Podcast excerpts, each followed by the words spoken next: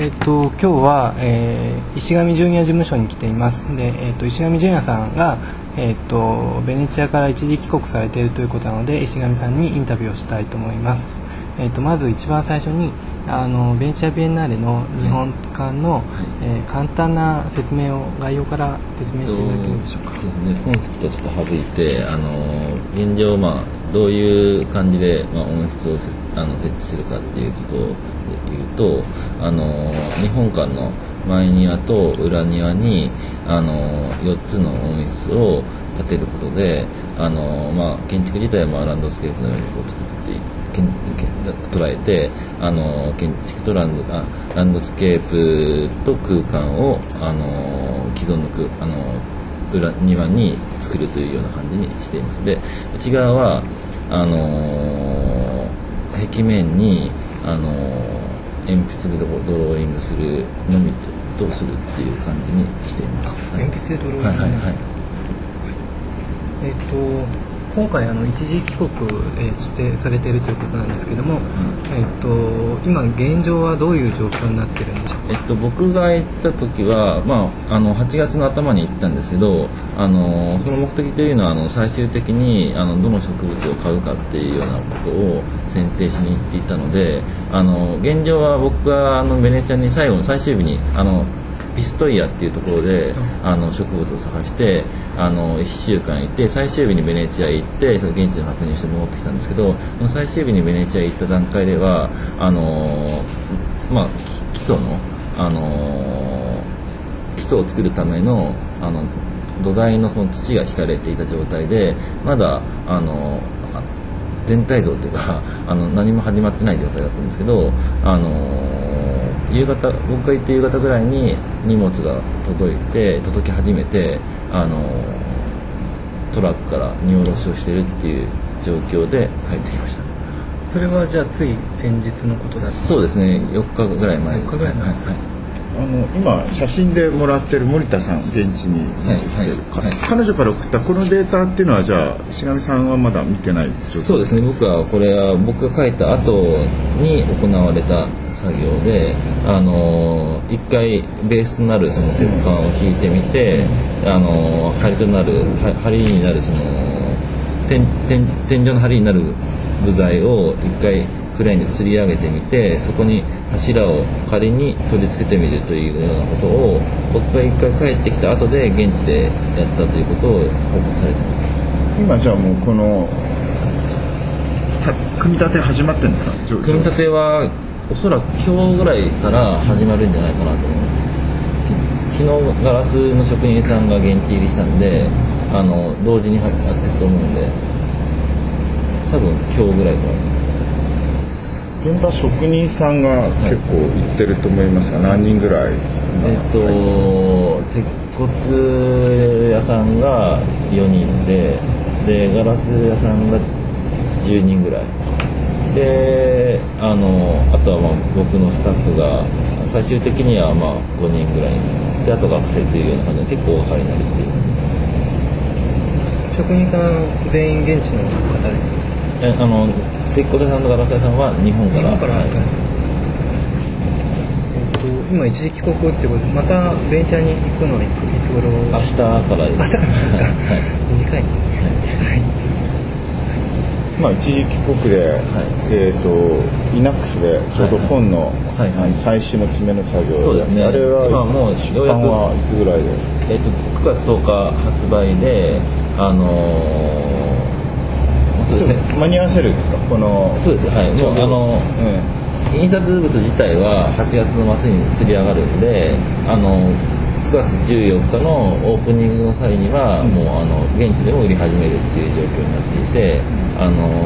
まあ同時にその現地であのプランタンダーピクチャーっていうちっちゃいはい。本をあの売ることになるんですけどあの、まあ、イナックスの方で、まあ、今予約すると、まあ、それも一緒についてくるっていうような感じになってん、あおまけになったんですか。今今先行予約してくれた人だけは先着300人にあのそのそれも同時についてくるっていう。フランスアンダーアーキテクチャの印刷も大体ギリギリなんですか？今はもうできてます。だあできてるんですね、はいはいはい。ああれ五十嵐さんの研究室にも送った。と思うんですけど 僕夏だから多分今学校にいないから見てない、はい。あのまあこれの展覧会のあの時に作った本ですよね。そうですはい、小さいやつはい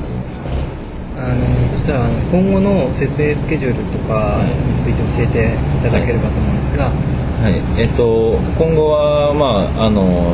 順次その鉄骨を組み上げてあのガラスをこうはめてっていうのをあの8月の末までやってで9月の頭からあの植物関係の搬入と植え込みをやってで、まあ、同時に日本館の中のドローイングを書き進めていって10日にあの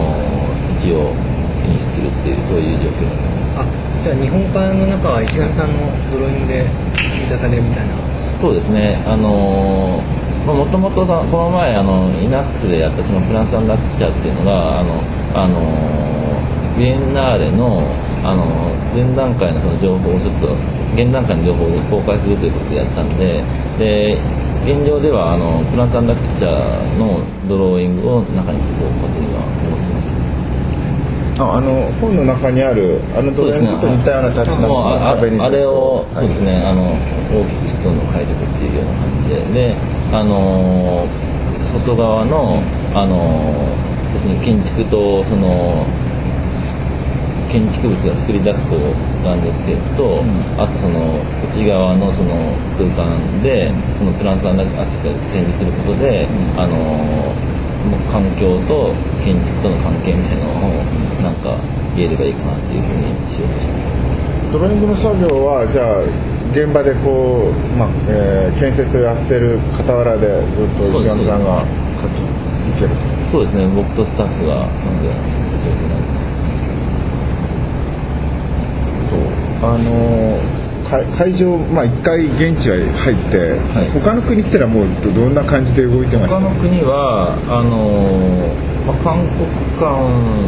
はもう工事が始まっていてえドイツ館は始まってません、であとはそのイギリス館はまだ全然始まってなくて、フランス館も僕が行った時ぐらいからちょっと始まったっていう状況であの、まあ、ぼちぼちあの会場のあの作り込みみたいなのが始まってるんですけど全然どういうことをやるかっていうのはまだ見えてない。やっ